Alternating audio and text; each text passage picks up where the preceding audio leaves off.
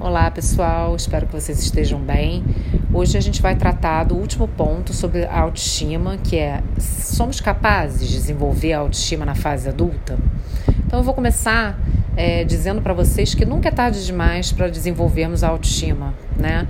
É, no episódio anterior eu falei muito das mensagens que são dadas às crianças, né, ao longo do seu desenvolvimento e quando são mensagens de pais competentes, né, é muito fácil aí a gente caminhar para uma boa autoestima.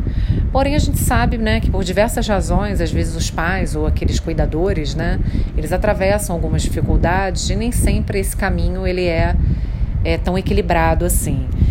Então, assim, sabemos que é, eu vou dar algumas dicas, na verdade, para a gente poder desenvolver essa autoestima com mais facilidade, né? Caminhos aí possíveis, né? Tomar consciência do problema é uma boa dica, né? A gente não consegue transformar aquilo que a gente não conhece. Então, assim, é, uma coisa que eu percebo muito na minha experiência clínica é que as pessoas, elas. É, sofrem de solidão, ansiedade, estresse, muitas vezes elas se sentem incompreendidas, insignificantes, né? E elas se acostumam com isso. É uma coisa esquisita, sabe? Eu costumo dizer que muitas vezes a gente se acostuma em lugares estranhos, né? Então, é, a pessoa ela tem e desenvolve uma baixa autoestima e aí ela desenvolve um estilo de vida, né, da qual ela já se acostumou com aquela baixa autoestima. Então é como se fosse uma roupa surrada, né, que a gente usa, usa, usa, mas ela está confortável, a gente vai continuar usando, né? Então a questão é, quando é que isso começa a incomodar, né, a gente? E aí é, é interessante pensar que quando começa a incomodar, talvez seja um momento de mudança, né? A gente para qualquer, qualquer questão, na realidade. A gente está falando da autoestima, mas isso vale para qualquer questão. É, o ponto da mudança ele está no incômodo, né? A gente tomar consciência dessa falta de autoestima, ela já vai, que, que entrava a nossa vida, já é um bom começo para a gente poder é, é, melhorar ela. Aí as dicas são, né, tomada de consciência, como eu acabei, né, de falar. Puxa, né, será que eu quero continuar levando minha vida desse jeito? O que, que eu posso fazer para melhorar? É, eu não quero mais ficar nesse, nesse lugar de passividade que muitas vezes eu me encontro, me sentindo mal, sem força, né, para continuar. Então, eu acredito que assim, um ponto importante também da gente falar é a questão da comunicação. Como é que está a nossa comunicação interna e externa? Quais são as mensagens que a gente diz para nós mesmos? A gente, será que vocês conseguem refletir sobre isso? Será que você diz para você coisas positivas? Ah, você é desastrada, você é burro, é, você nunca vai conseguir ter sucesso. Então, se a gente não modifica o conteúdo e o teor dessas mensagens internas, fica complicado, né, a gente seguir em frente aí para regular a autoestima.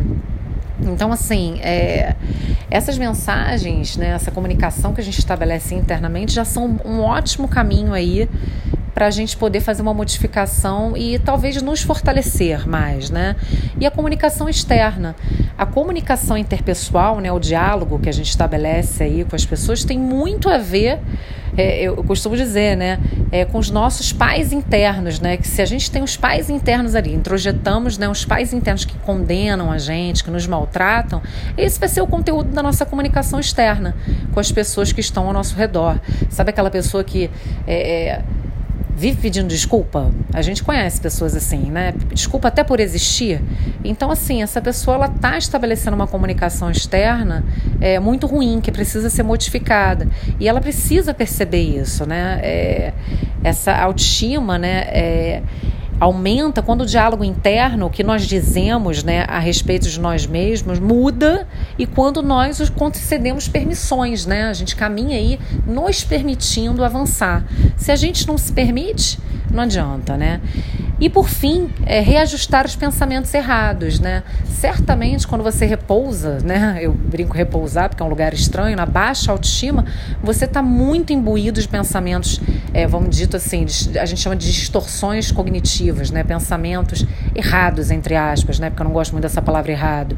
Então é aquela coisa de você generalizar, de você. É, ou, ou, ter um pensamento negativo demais, negativizar né, os pensamentos, pular diretamente para as conclusões, viver em termos de tudo ou nada.